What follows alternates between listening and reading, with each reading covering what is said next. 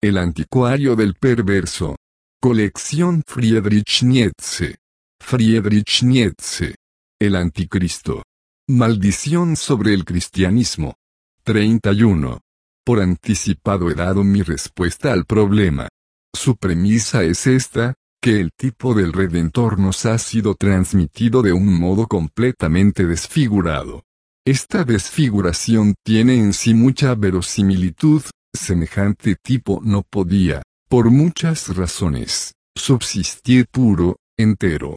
El ambiente en que se movió esta extraña figura debió dejar huellas en él, y aún más la historia, la índole de las primeras comunidades cristianas, esta índole, reaccionando sobre el tipo, lo enriqueció con rasgos que se deben interpretar como motivados por el proselitismo y con fines de propaganda.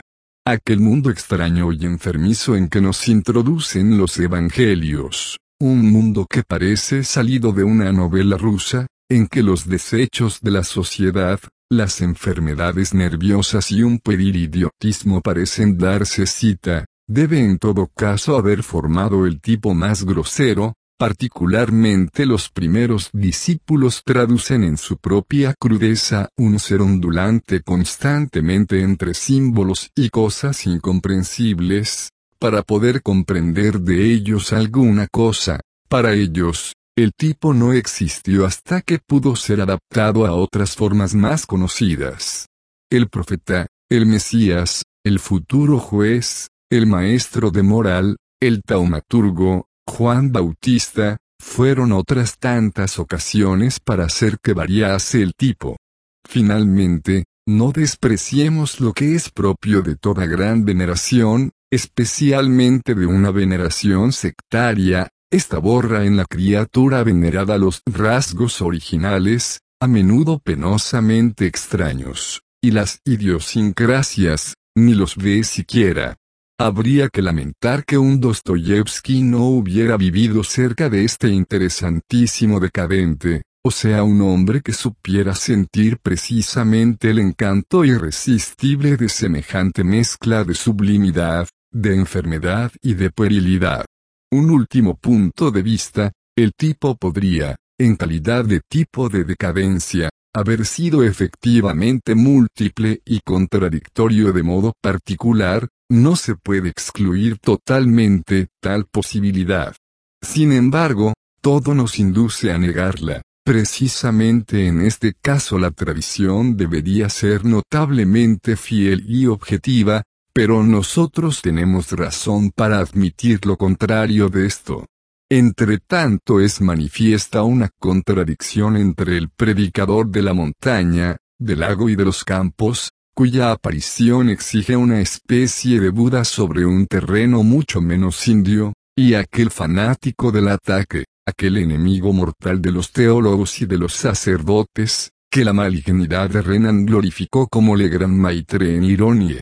Yo mismo no dudo que una cantidad copiosa de bilis, y hasta de sprit, se haya vertido sobre el tipo del maestro por el estado de ánimo excitado de la propaganda cristiana, se conoce muy bien la falta de escrúpulos de todos los sectarios, cuando hacen la propia apología partiendo de su maestro.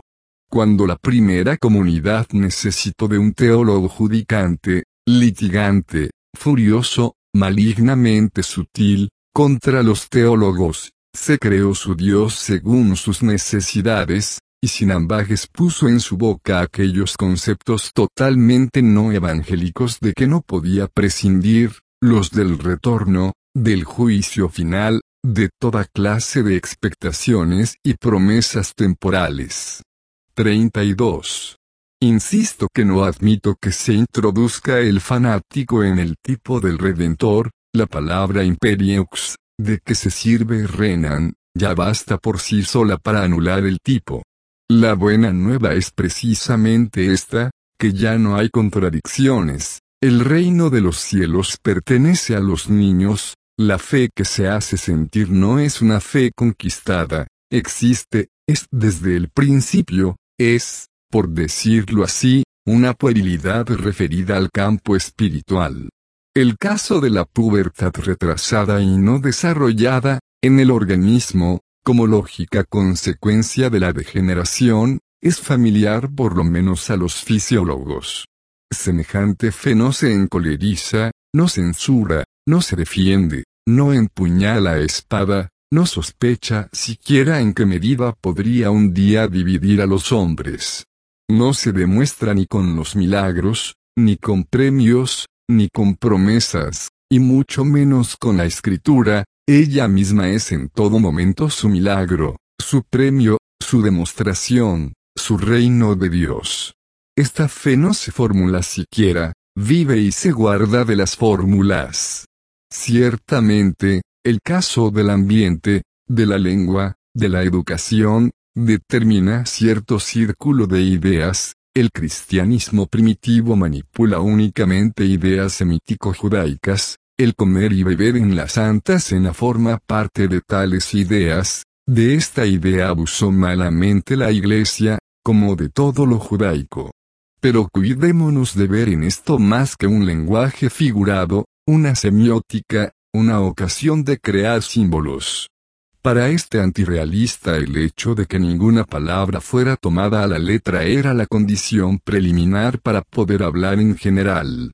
Entre los indios se habría servido de las ideas de Sankian, entre los chinos, de las de la Otse, sin encontrar diferencias entre estas. Con una cierta tolerancia en la expresión, podríamos decir de Jesús que era un espíritu libre, rechazaba todo lo dogmático, la letra mata, todo lo que es dogmático mata.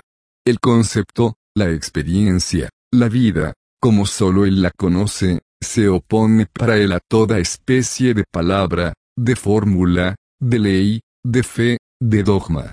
Solo habla de lo más entrañable, vida, o verdad, o luz son las palabras de que se sirve para indicar las cosas más íntimas. Todo lo demás, toda la realidad, toda la naturaleza, la lengua misma, solo tiene, para él el valor de un signo, de un símbolo. En este punto no debemos engañarnos, por grande que sea la seducción que existe en el prejuicio cristiano, o, mejor, eclesiástico, semejante simbolista por excelencia está fuera de toda religión, de toda idea de culto, de toda historia, de toda ciencia natural, de toda experiencia del mundo, de toda ciencia, de toda política, de toda psicología, de todos los libros y de todas las artes. Su sabiduría consiste precisamente en que creer que existan cosas de este género es pura locura. La cultura no le es conocida ni de oídas, no tiene necesidad de luchar contra ella, no la niega. Lo mismo se puede decir del Estado, de toda organización y de la sociedad burguesa, del trabajo, de la guerra, no tuvo nunca motivo para negar el mundo, ni siquiera sospechó el concepto eclesiástico del mundo, precisamente lo que no puede hacer es negar. También falta la dialéctica, falta la idea de que una fe, una verdad, puede ser demostrada con argumentos, sus pruebas son luces internas, sentimientos internos de placer y afirmaciones internas de sí mismo, simples pruebas de fuerza. Semejante doctrina no puede ni siquiera contradecir, no comprende que haya otras doctrinas, que pueda haberlas, no sabe imaginar un criterio opuesto. Cuando lo encuentra se entristece, por íntima compasión, de la ceguera porque ve la luz, pero no hace objeciones. 33. En toda la psicología del Evangelio falta el concepto de culpa y castigo y asimismo el de recompensa. El pecado, cualquier relación de distancia entre Dios y el hombre, es abolido, precisamente esta es la buena nueva. La felicidad no es prometida, no está sujeta a condiciones, es la única realidad, lo demás son signos que sirven para hablar de ella. La consecuencia de tal estado de ánimo se proyecta en una nueva práctica, en la verdadera práctica evangélica. Lo que distingue al cristiano no es una fe, el cristiano obra, se distingue, por otro modo de obrar. se distingue en que no ofrece resistencia, ni con sus palabras ni con su corazón, a quien le hace daño, no hace diferencia entre extranjero y conciudadano, entre hebreos y no hebreos, el prójimo es realmente el compañero de fe, el hebreo, el que no se encoleriza contra nadie ni desprecia a nadie, el que no se deja ver en los tribunales ni reclama cosa alguna, no jurar, el que en ningún caso, ni siquiera cuando está demostrada la infidelidad de la mujer, se separa de su mujer. Todo esto, en el fondo es un solo principio, es consecuencia de un solo instinto. La vida del Redentor no fue otra cosa que esta práctica, su misma muerte no fue nada más. No tenía ya necesidad de fórmulas ni de ritos en sus relaciones para con Dios, ni siquiera de la oración. Quiso prescindir de toda la doctrina judaica, de la penitencia y de la reconciliación, sabe que únicamente la práctica de la vida es la que hace que el hombre se sienta divino, bienaventurado, evangélico, en todo tiempo hijo de Dios. No penitencia, no la oración para obtener el perdón son las vías que conducen a Dios, únicamente la práctica evangélica conduce a Dios, ella es precisamente Dios. Lo que suprimió el Evangelio fue el judaísmo de las ideas de pecado, perdón de pecado, fe, salvación mediante la fe, toda la doctrina eclesiástica judía fue negada en la buena nueva. El profundo instinto del modo como se debe vivir para sentirse en el cielo, para sentirse eterno, mientras que con toda otra actitud no se siente uno en el cielo, esta únicamente es la realidad psicológica de la redención. Una nueva conducta, no una nueva fe. 34.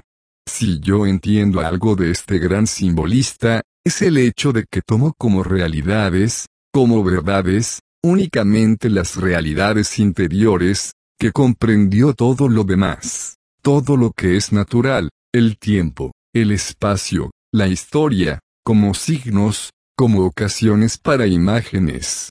La idea de hijo del hombre no es la de una persona concreta, perteneciente a la historia, algo de singular, de único, sino un hecho eterno, un símbolo psicológico separado de la noción de tiempo.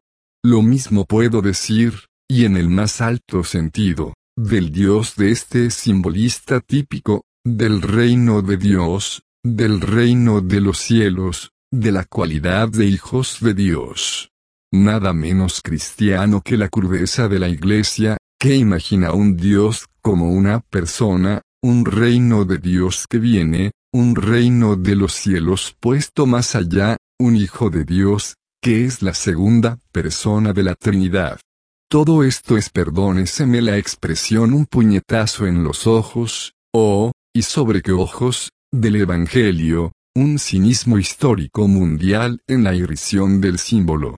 Y, sin embargo, es evidente lo indicado con los signos de padre y de hijo, no es evidente para todos, lo admito, con la palabra hijo se expresa la introducción en un sentimiento de transfiguración de todas las cosas, la beatitud, con la palabra padre se expresa este mismo sentimiento, el sentimiento de la eternidad y de la perfección. Me avergüenzo de pensar lo que la Iglesia ha hecho de este símbolo, no ha puesto en el umbral de la fe cristiana una historia de anfitrión, y no ha añadido un dogma de la Inmaculada Concepción, pero de este modo ha maculado la concepción. El reino de los cielos es un estado del corazón, no una cosa que advierte en la tierra o después de la muerte. Todo el concepto de la muerte natural falta en el Evangelio, la muerte no es un puente, un paso, falta porque es propia de un mundo completamente diverso, puramente aparente, útil solo para fabricar signos con que expresarnos. La hora de la muerte no es un concepto cristiano, la hora, el tiempo, la vida física y sus crisis no existen para el maestro de la buena nueva. El reino de Dios no es cosa esperada, no tiene un ayer ni un mañana, no llegará dentro de mil años, es una esperanza de un corazón, está en todas partes y en ninguna. 35. Este dulce mensajero murió, como vivió, como enseñó, no para redimir a los hombres, sino para mostrar cómo se debe vivir. Lo que dejó como legado a la humanidad es una práctica, su actitud frente a los jueces, esbirros, acusadores y cualquier clase de calumnia y de escarnio, su actitud en la cruz. No resiste, no defiende su derecho, no da un paso para alejar de sí la ruda suerte, antes por el contrario, la provoca.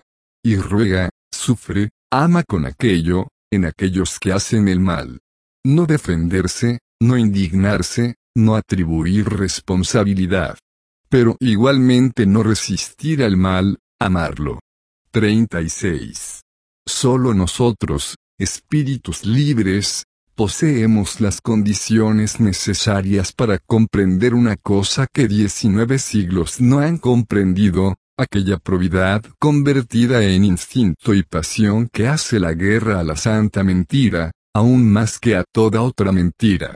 Se estaba infinitamente lejos de nuestra neutralidad amorosa y prudente, de aquella disciplina del espíritu que únicamente hace posible adivinar cosas tan extrañas a nosotros, tan delicadas, se quiere siempre, con desvergonzado egoísmo, ver en aquellas cosas únicamente el propio provecho, se ha fundado la Iglesia sobre lo contrario del Evangelio. El que buscara indicios de este hecho, de que detrás del gran teatro de los mundos hay una divinidad irónica que maneja los hilos, no encontraría confirmación alguna en aquel prodigioso punto de interrogación que se llama cristianismo. En vano se busca una forma más grande de ironía en la historia mundial que esta, que la humanidad se arrodilla ante lo contrario de lo que fue el origen, el sentido, el derecho del Evangelio que en el concepto de iglesia ha santificado precisamente lo que el dulce mensajero considera por bajo de sí, detrás de sí. 37. Nuestra época blasona de su sentido histórico, cómo ha podido imponerse el absurdo de que en los comienzos del cristianismo se encuentre la grosera fábula de un taumaturgo y de un redentor, y que todo el elemento espiritual y simbólico sea sólo un desarrollo más tardío. Y a la inversa, la historia del cristianismo a partir de la muerte en la cruz es la historia del error, cada vez más grosero, de un simbolismo originario. Con la difusión del cristianismo sobre masas aún más vastas, aún más rudas, a las que les faltaban siempre las premisas de que el cristianismo partió, se hizo cada vez más necesario vulgarizar, barbarizar el cristianismo. Este absorbió en sí doctrinas y ritos de todos los cultos subterráneos del Imperium Romanum, los absurdos de todas las razones e imaginaciones enfermas. El destino del cristianismo consiste en la necesidad de que su fe se contaminara de esta enfermedad, se hiciera baja, vulgar, como enfermizas, bajas y vulgares eran las necesidades que se pretendía satisfacer con ella. Finalmente, la barbarie enfermiza se adicionó para formar el poder en calidad de iglesia, de iglesia, que es la forma de la enemistad formal contra toda probidad, contra toda alteza de ánima, contra toda disciplina del espíritu, contra toda generosa y buena humanidad. Los valores cristianos por una parte, los nobles por otra, nosotros los primeros, nosotros espíritus libres, hemos restablecido este contraste de valores, el mayor que existe. 38. Al llegar aquí no puedo contener un suspiro. Hay días en que anida en mí un sentimiento más negro que la más negra melancolía, el desprecio de los hombres. Y para que no quede duda sobre lo que yo desprecio y a quien desprecio, Diré que desprecio al hombre moderno, al hombre del cual yo soy desgraciadamente contemporáneo. El hombre de hoy. Su impura respiración me ahoga. Contra el pasado, yo, como todos los estudiosos, alimenté una gran tolerancia, es decir, me hago generosamente violencia a mí mismo, Yo atravieso el mundo maniconio de milenios enteros con prudencia tétrica, ya se llame cristianismo, o fe cristiana o iglesia cristiana, me guardo mucho de hacer a la humanidad responsable de las enfermedades que han afligido su espíritu. Pero mi sentimiento se revela apenas me interno en los tiempos modernos, en nuestro tiempo. Nuestro tiempo es sabio. Lo que en otro tiempo era simplemente malsano, hoy es indecente, es indecente ser hoy cristiano. Y aquí comienza mi náusea. Yo miro en torno a mí, ya no queda una palabra de todo lo que en otro tiempo se llamaba verdad, nosotros no podemos ya soportar que un sacerdote pronuncie solamente la palabra verdad. Aun teniendo las más modestas pretensiones a la probidad, Hoy se debe saber que un teólogo, un sacerdote, un papa, con cualquier frase que pronuncia no solo se equivoca, sino que miente, y que no es ya libre de mentir por inocencia, por ignorancia.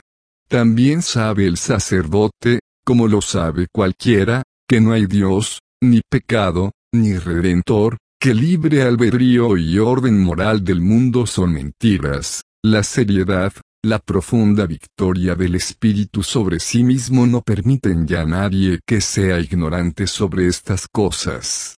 Todas las concepciones de la Iglesia son reconocidas por lo que son, como la más triste acuñación de moneda falsa, que ha existido hecha con el fin de desvalorizar la naturaleza y los valores naturales, el sacerdote mismo es reconocido como lo que es, como la más peligrosa especie de parásito, como la verdadera araña venenosa de la vida.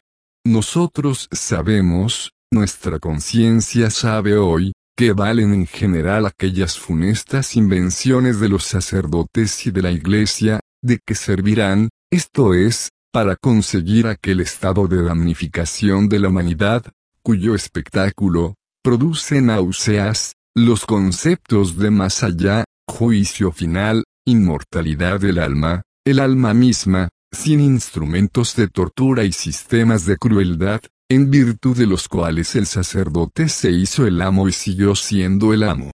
Todos saben esto, y sin embargo todo sigue igual.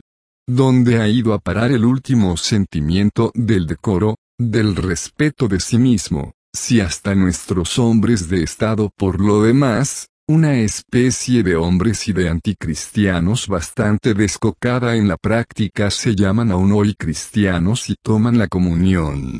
Un joven príncipe a la cabeza de sus regimientos, espléndido como expresión del egoísmo y de la elevación de su pueblo, profesa sin pudor el cristianismo.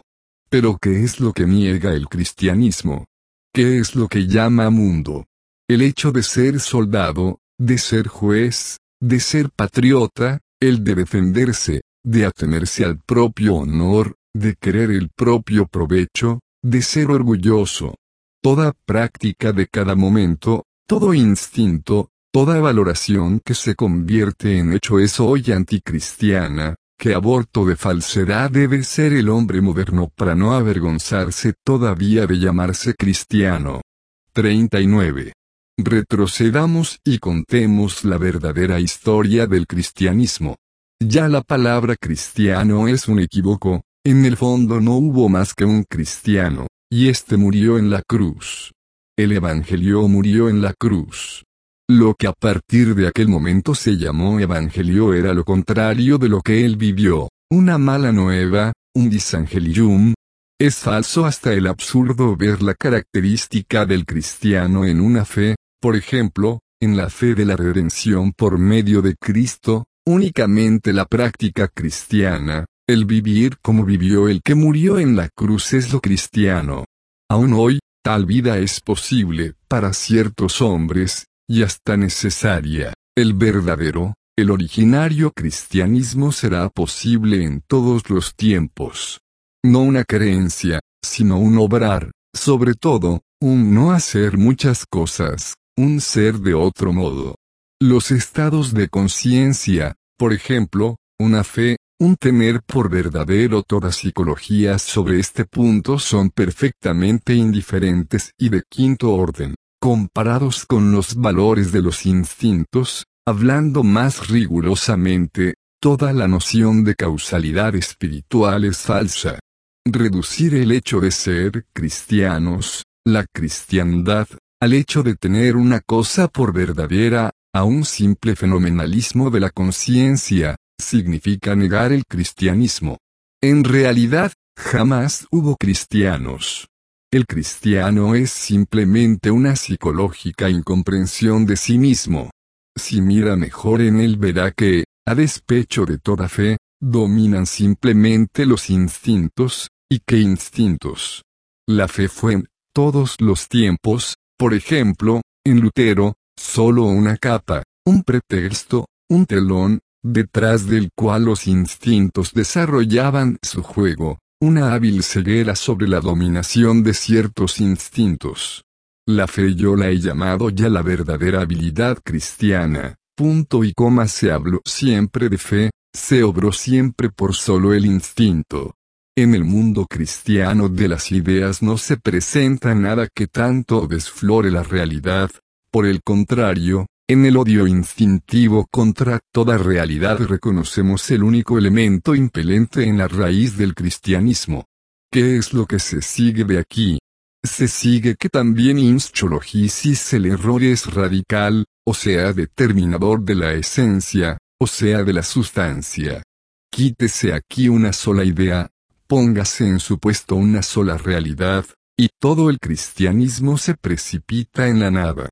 Mirando desde lo alto, este hecho, insólito entre todos los hechos, una religión no solo plagada de errores, sino solo creadora de errores nocivos, que envenenan la vida y el corazón, y hasta genial en inventarlos, es un espectáculo, para los dioses, para divinidades, que lo son también los filósofos, y que yo, por ejemplo, he hallado, en aquellos famosos diálogos de Naxos. En el momento en que la náusea abandona a estas divinidades, y nos abandona a nosotros, se hacen agradecidas al espectáculo que ofrecen los cristianos, aquella miserable pequeña estrella que se llama Tierra, ¿merece acaso únicamente en gracia a este curioso caso una mirada divina, un interés divino? Nosotros estimamos muy poco el cristianismo, el cristiano falso hasta la inocencia deja atrás a los monos, respecto de los cristianos, una conocida teoría de la descendencia es una pura amabilidad. 40. El hecho del Evangelio se decide con la muerte, está suspendido de la cruz. Precisamente la muerte, aquella muerte inesperada y vergonzosa, precisamente la cruz, que en general estaba reservada solamente a la canalla, solo esta horrible paradoja puso a los discípulos frente al verdadero enigma, ¿quién era este? ¿Qué era esto?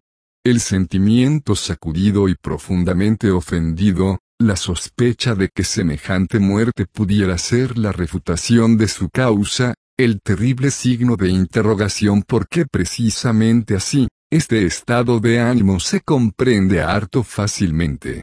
Aquí todo debía ser necesario, tenía un sentido, una razón, una altísima razón, el amor de un discípulo no conoce el azar. Solo entonces se abrió el abismo. ¿Quién lo abrió? ¿Quién fue su enemigo natural? Esta pregunta fue lanzada como un relámpago. Respuesta, el judaísmo dominante, su clase más alta. Desde aquel momento los hombres se sintieron en rebelión contra el orden social, al punto se sintió a Jesús como en rebelión contra el orden social. Hasta entonces faltaba en su figura este rasgo belicoso, negador, por la palabra y la acción, aún es más, era todo lo contrario. Evidentemente, la pequeña comunidad no comprendió justamente lo principal, lo que constituía un modelo en este modo de morir, la libertad, la superioridad sobre todo sentimiento de rencor, signo de cuán poco se comprendía de él en general. En sí, Jesús, con su muerte, no pudo querer otra cosa que dar públicamente la prueba, la demostración poderosa de su doctrina. pero sus discípulos estaban muy lejos de perdonar su muerte, lo que habría sido evangélico en el más alto sentido, o de ofrecerse a semejante muerte con dulce y amable tranquilidad de corazón. Prevaleció el sentimiento menos evangélico, la venganza. Era imposible que la causa concluyese con esa muerte, hubo necesidad de represalias, de juicio, y, sin embargo, qué cosa menos evangélica que la represalia, el castigo, el juzgar. Una vez más pasó al primer término la expectación popular de un Mesías. Se tomó en consideración un momento histórico, el reino de Dios había de venir para juzgar a sus enemigos. Pero con esto se confundió todo, el reino de Dios, considerado como acto final, como promesa. El Evangelio, sin embargo, había sido precisamente la existencia, el cumplimiento, la realidad de este reino de Dios. Entonces precisamente se introdujo en el tipo del maestro todo el desprecio y la amargura contra los fariseos y los teólogos, y con esto se hizo de él un fariseo y un teólogo. Por otra parte, la salvaje veneración de estas almas salidas completamente de sus quicios no toleró ya la igualdad de todos los hombres como hijos de Dios, igualdad evangélica que Jesús había predicado, su venganza consistió en levantar en alto a Jesús de un modo extravagante, en separarlo de ellos, lo mismo que en otro tiempo los hebreos, para vengarse de sus enemigos, separaron de ellos a su propio Dios y lo elevaron en alto. El Dios único, el único Hijo de Dios, ambos son productos del rencor. 41. Entonces surgió un absurdo problema, ¿cómo pudo Dios permitir esto? A esta pregunta, la razón de la pequeña comunidad perturbada encontró una respuesta terriblemente absurda. Dios dio su Hijo para la remisión de los pecados, como víctima. De este modo se concluyó de un golpe con el Evangelio. El sacrificio expiatorio, en su forma más repugnante y bárbara, el sacrificio del inocente por los pecados de los pecadores. ¡Qué horrible paganismo! Jesús había abolido el mismo concepto de culpa, negado todo abismo entre Dios y el hombre, había concebido esta unidad entre Dios y el hombre como su buena nueva. Y no como privilegio. Desde aquel momento se llegó, gradualmente, a crear el tipo de redentor, la doctrina del juicio y del retorno, la doctrina de la muerte como una muerte expiatoria, la doctrina de la resurrección, con la que es anulado todo el concepto de bienaventuranza, la única y total realidad del Evangelio, en provecho de un estado subsiguiente a la muerte.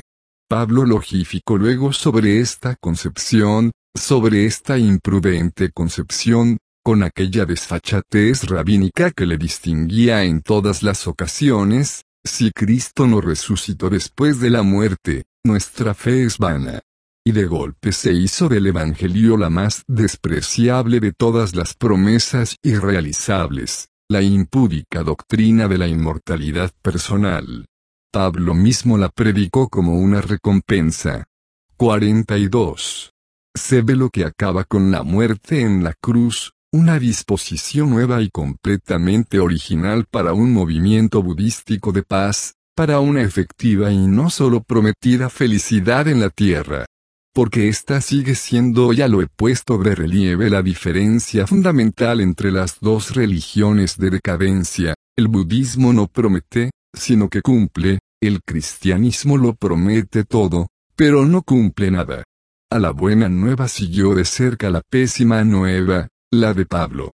En Pablo se encarna el tipo opuesto al de buen mensajero, el genio del odio, de la inexorable lógica del odio. Que ha sacrificado al odio este disangelista. Ante todo, el Redentor, le clavó en la cruz. La vida, el ejemplo, la doctrina, la muerte, el sentido y el derecho de todo el Evangelio, nada existió ya, cuando este monedero falso, movido por el odio, comprendió que era lo que únicamente necesitaba. No la realidad, no la verdad histórica. Y una vez más el instinto sacerdotal de los hebreos cometió el mismo gran delito, contra la historia, borró simplemente el ayer, el antes de ayer del cristianismo, inventó por sí una historia del primer cristianismo. Aún más, falsificó una vez más la historia de Israel, para que apareciera como la prehistoria de su obra, todos los profetas han hablado de su redentor. La Iglesia falsificó más tarde hasta la historia de la humanidad, haciendo de ella la prehistoria del cristianismo. El tipo del Redentor, su doctrina, su práctica, su muerte, el sentido de la muerte, hasta lo que sucede después de la muerte, nada permaneció intacto, nada permaneció ni siquiera semejante a la realidad. Lo que hizo Pablo fue simplemente transferir el centro de gravedad de toda aquella existencia detrás de tal existencia, en la mentira de Jesús resucitado. En el fondo, tuvo necesidad de la muerte en la cruz y de algo más. Creer sincero a Pablo, que tenía su patria en la sede principal de la luminosa filosofía estoica, cuando con una alucinación se dispone la prueba de la supervivencia del Redentor, o bien prestar fe a su relación de haber él mismo tenido esta alucinación, sería, por parte de un filósofo, una verdadera necedad, Pablo quiere el fin, por consiguiente, quiere los medios. Lo que él mismo no creía, lo creyeron los idiotas entre los cuales sembró él su doctrina. Su necesidad era el poder, con Pablo, el sacerdote quiere una vez más el poder, solo podía servirse de ideas, teorías, símbolos con los que se tiraniza a las masas y se forman los rebaños. ¿Qué es lo que Mahoma únicamente tomó a préstamo, más tarde, del cristianismo?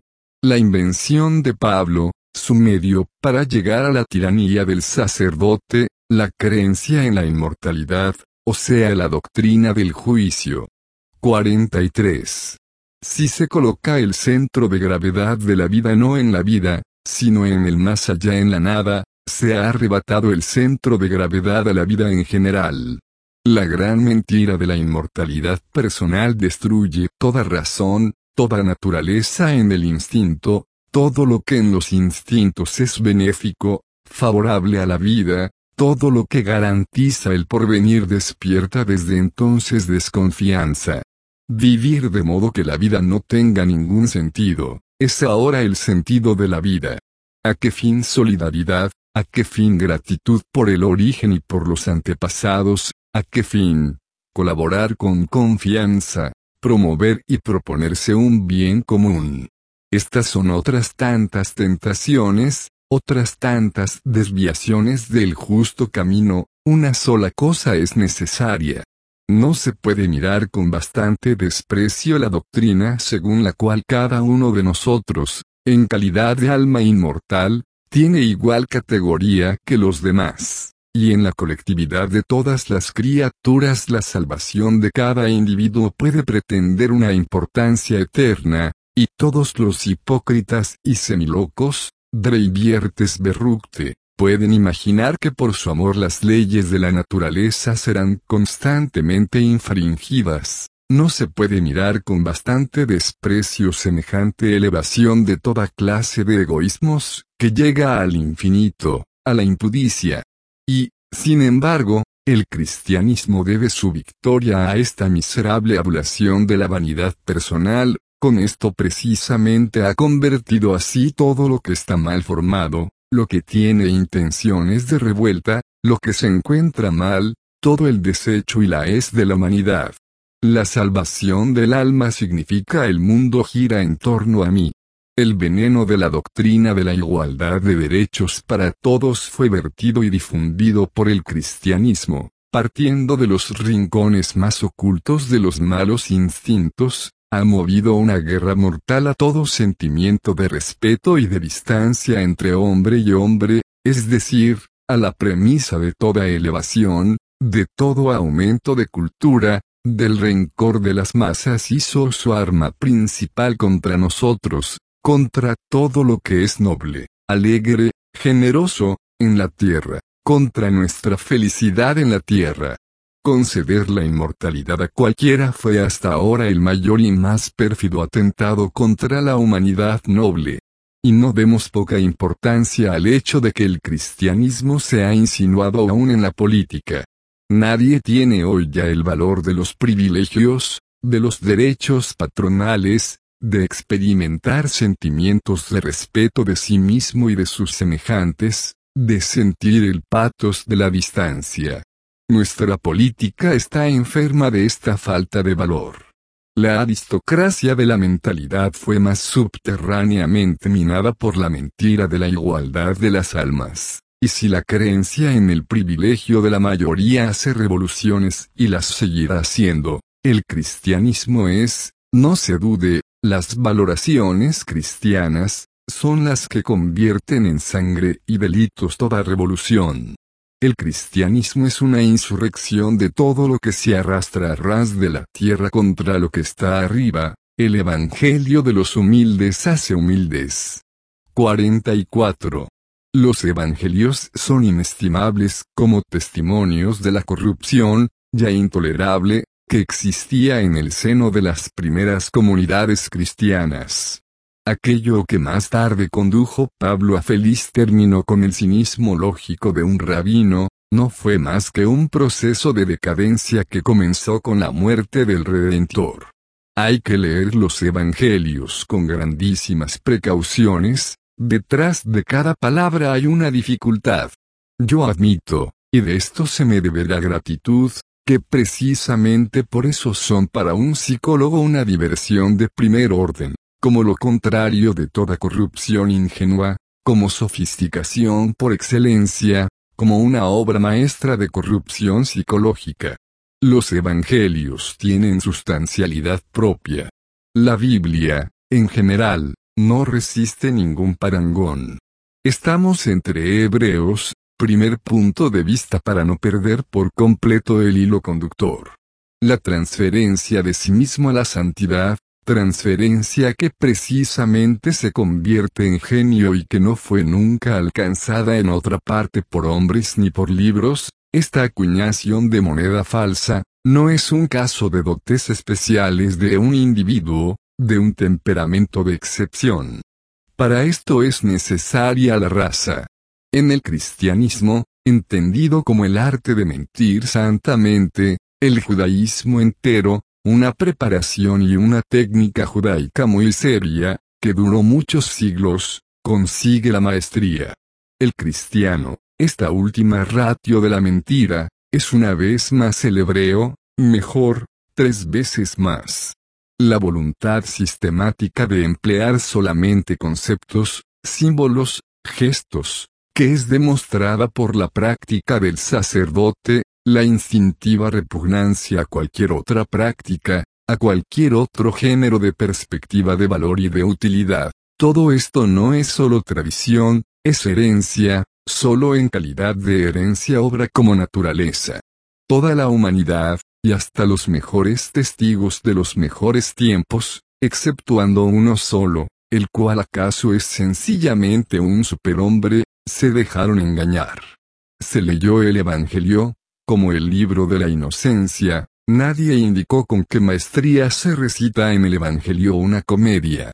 Ciertamente, si llegásemos a verla, aunque solo fuera de pasada, todos estos maravillosos hipócritas y santos artificiales, toda esta comedia, terminarían, y precisamente, porque no leo una palabra sin ver gestos, acabo por dejarla. Yo no puedo soportar su modo de elevar sus ojos al cielo. Afortunadamente, para los más los libros son mera literatura. No debemos dejarnos engañar, ellos dicen, no juzguéis, pero mandan al infierno a todo lo que constituye un obstáculo en su camino. Haciendo juzgar a Dios, juzgan ellos mismos, glorificando a Dios se glorifican ellos mismos, exigiendo la virtud de que ellos mismos son capaces, es decir, la virtud de que tienen necesidad para conservar la dominación, se dan grandes aires de luchar por la virtud, de combatir por el predominio de la virtud. nosotros vivimos, nosotros morimos, nosotros nos sacrificamos por el bien, esto es, por la verdad, por la luz, por el reino de Dios, en realidad, hacen lo que no pueden menos de hacer. Mientras que, a modo de hipócritas, se muestran humildes, se ocultan en los rincones, viven como sombras en la sombra, hacen de esto un deber, su vida de humildad aparece como un deber, y como deber es una prueba más de piedad hacia Dios.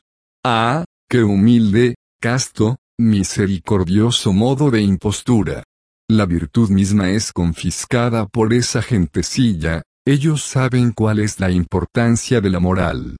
La realidad es que aquí la más consciente presunción de elegidos desempeña el papel de modestia. Desde entonces se han formado dos partidos, el partido de la verdad, o sea ellos mismos, la comunidad, los buenos y los justos, y, de otra parte, el resto del mundo.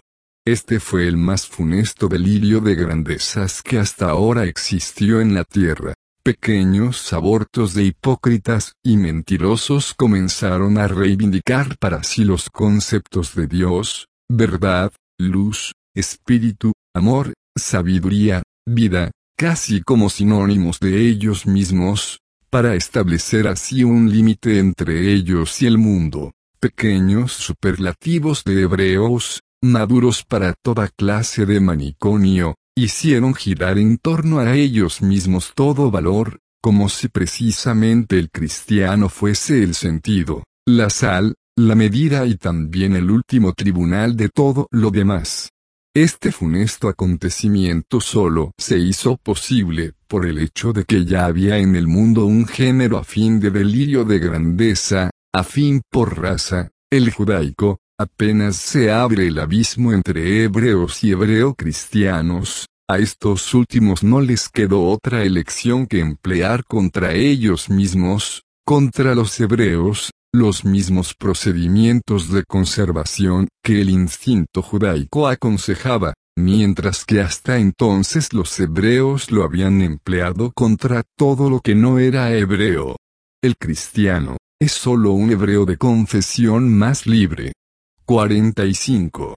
Doy un cierto número de pruebas de aquello que se le metió en la cabeza a esa gentecilla, de lo que puso en labios de su maestro, simples profesiones de fe de bellas almas. Y todos aquellos que no os recibieren ni os oyeren, saliendo de allí, sacudid el polvo que está debajo de vuestros pies, en testimonio a ellos. De cierto os digo que más tolerable será el castigo de los de Sodoma y Gomorra el día del juicio que el de aquella ciudad. Marcos 6, 11. ¿Qué evangélico es esto? Y cualquiera que escandalizare a uno de estos pequeñitos que creen en mí, mejor le fuera si se le atase una piedra de molino el cuello, y fuera echado en la mar. Marcos 9, 42. ¿Qué evangélico es esto?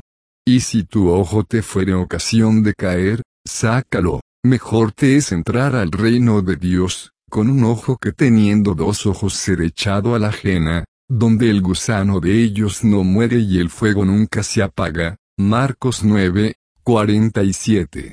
No se trata precisamente de los ojos. También les dijo, de cierto os digo que hay algunos de los que están aquí que no gustarán la muerte hasta que hayan visto el reino de Dios, que viene con potencia. Marcos 9, L. Mientes muy bien, oh león. Cualquiera que quisiere venir en pos de mí, niéguese a sí mismo, y tome su cruz y sígame.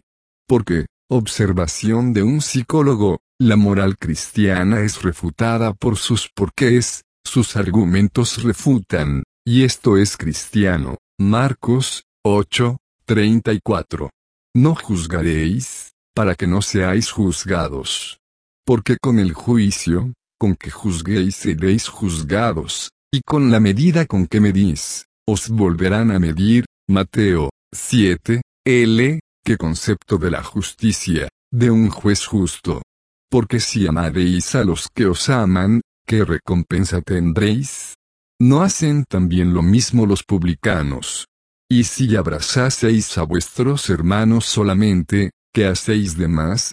¿No hacen así también los gentiles? Mateo 5, 46. Principio del amor cristiano. En fin de cuentas, quiere ser bien pagado.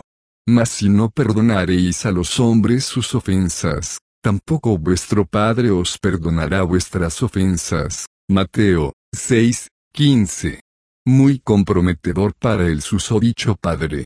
Mas buscad primeramente el reino de Dios y su justicia, y todas estas cosas os serán añadidas. Mateo 6, 33. Todas estas cosas, es decir, comida, vestidos, todo lo que hace falta en la vida. Es un error para hablar modestamente. Poco antes, Dios aparece en calidad de sastre, por lo menos, en ciertos casos. Gozaos en aquel día, y alegraos, porque aquí vuestro galardón es grande en los cielos, porque así hacían sus padres a los profetas. Lucas 6, 23. Oh cínica canalla. Ya se compara con los profetas. ¿No habéis, que sois templo de Dios, y que el Espíritu de Dios mora en vosotros?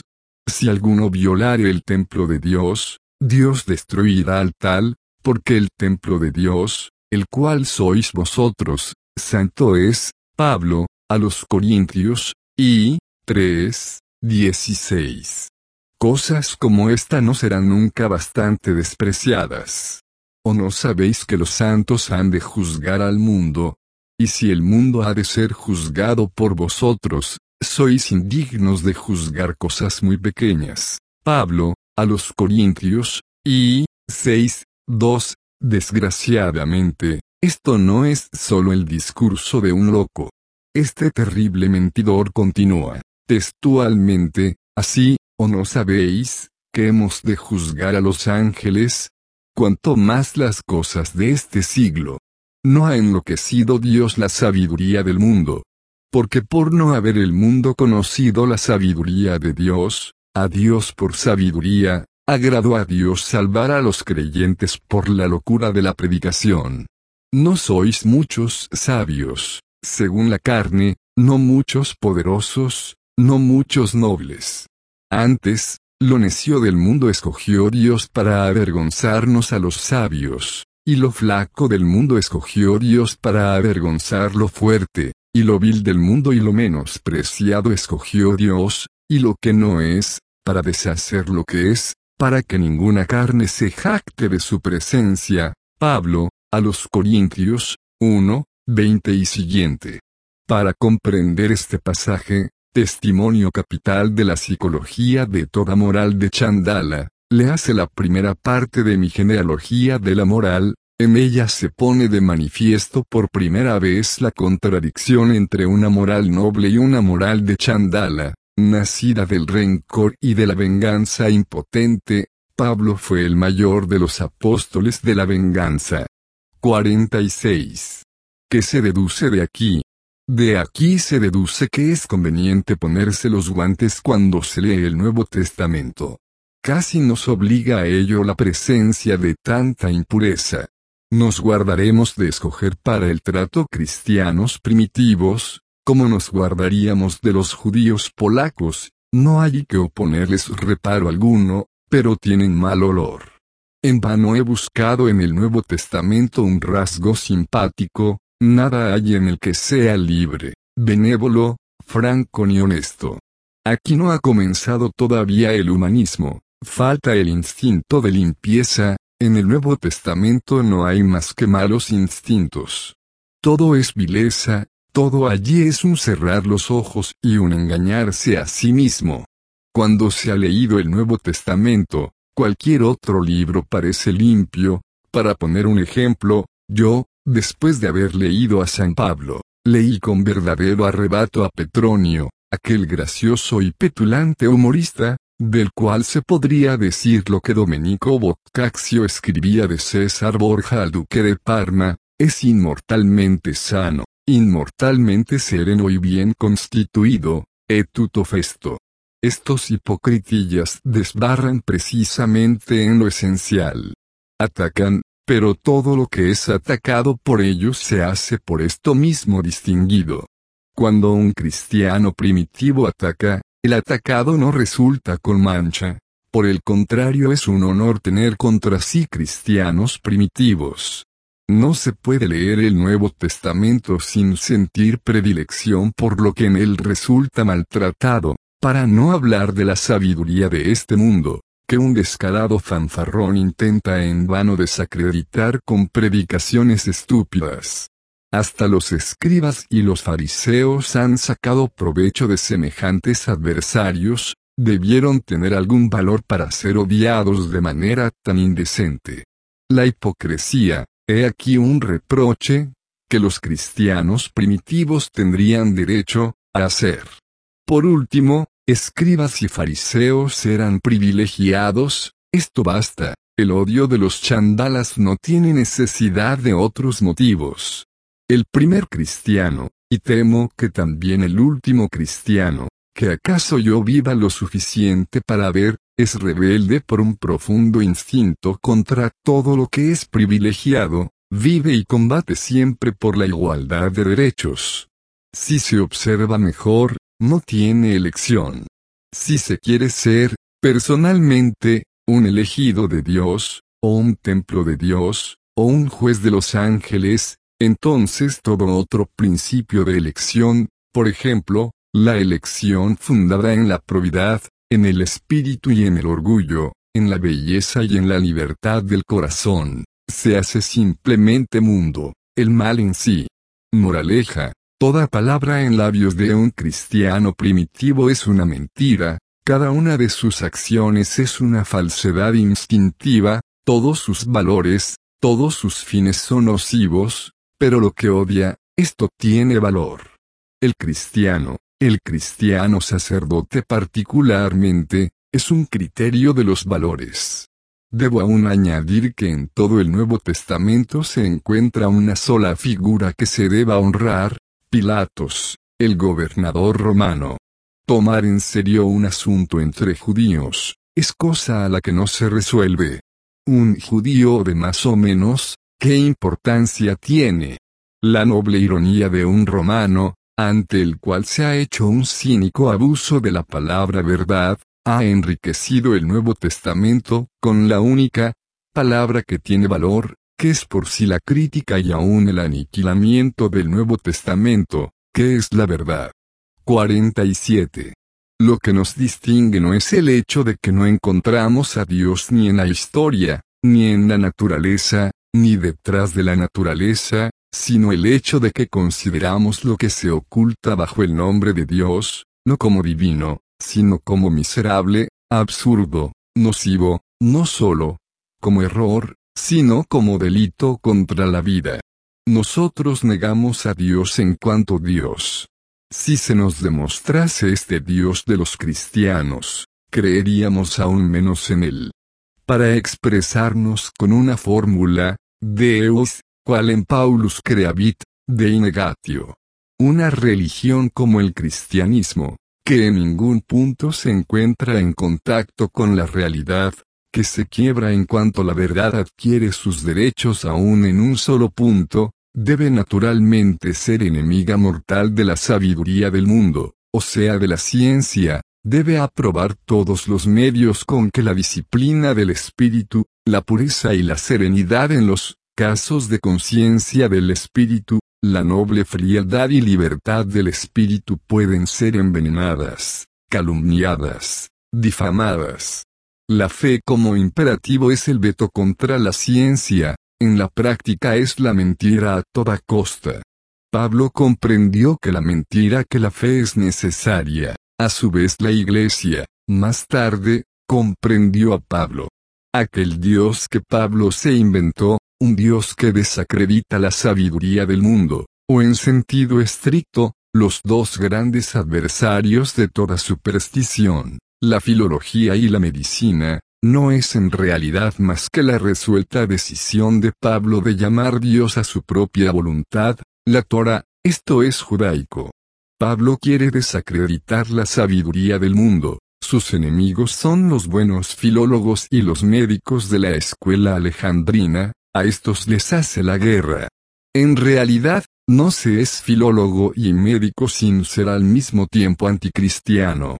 Porque en calidad de filólogos se mira detrás de los libros santos, y en calidad de médicos se ve detrás del cristiano típico la degeneración psicológica. El médico dice, incurable, el filólogo dice, charlatanería. 48. Se ha entendido bien la famosa historia que se encuentra el principio de la Biblia, la del terrible miedo de Dios ante la ciencia. No se ha comprendido. Este libro de sacerdotes por antonomasia comienza, como es justo, con la gran dificultad íntima del sacerdote, el sacerdote tiene solo peligro, por consiguiente, Dios tiene solo un gran peligro.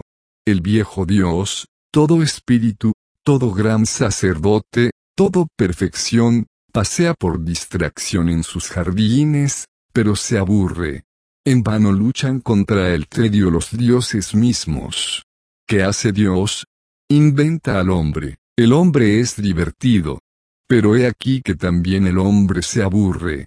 La compasión de Dios por la única miseria que todos los paraísos tienen en sí, no conoce límites, pronto creó otros animales. Primer error de Dios, el hombre no encontró divertidos a los animales fue su amo, no quiso ser un animal. Después de esto Dios creó a la mujer. Y, en realidad, entonces acabó de aburrirse, pero acabaron también otras cosas. La mujer fue el segundo error de Dios. La mujer es, por su naturaleza, serpiente, Eva, esto lo sabe todo sacerdote, de las mujeres procede todo el mal sobre la tierra, esto también lo sabe todo sacerdote. Por consiguiente, también de ella viene la ciencia. Precisamente, de la mujer aprende el hombre a gustar el árbol del conocimiento. ¿Qué había sucedido? El viejo Dios se vio acometido de un tremendo error. El hombre mismo se había hecho su mayor error, Dios se había creado un rival, la ciencia nos hace iguales a Dios, cuando el hombre se hace sabio han terminado los sacerdotes y los dioses. Moraleja, la ciencia es la cosa vedada en sí, es lo único vedado. La ciencia es el primer pecado, el germen de todos los pecados, el pecado original. Solo esto es la moral. Tú no debes conocer, todo lo demás se sigue de aquí. El tremendo miedo experimentado por Dios no le impidió ser hábil. ¿Cómo nos defenderemos de la ciencia? Este fue durante mucho tiempo su problema capital, respuesta, arrojemos al hombre del paraíso. La felicidad, el ocio, conducen a pensar, todos los pensamientos son malos pensamientos. El hombre no debe pensar. Y el sacerdote en sí inventa la miseria, la muerte, los peligros mortales del parto, toda clase de sufrimientos, de dolores, de fatigas, y sobre todo la enfermedad, simples medios en la lucha contra la ciencia. La miseria le impide al hombre pensar. Y, sin embargo, cosa terrible, la obra de la ciencia se eleva, llega hasta el cielo, haciendo palidecer a los dioses. ¿Qué hacer? El viejo Dios inventa la guerra, separa a los pueblos, hace que los hombres se destruyan unos a otros. Los sacerdotes tuvieron siempre necesidad de la guerra. De la guerra, que, entre otras cosas, es una gran, perturbadora de la paz de la ciencia. Oh cosa increíble. No obstante la guerra, la ciencia, la emancipación del poder del sacerdote, aumentan. Y una última decisión se presenta al viejo Dios, el hombre se ha hecho científico, no sirve, hay que ahogarlo. Continuará. Título, El Anticristo, por Friedrich Nietzsche.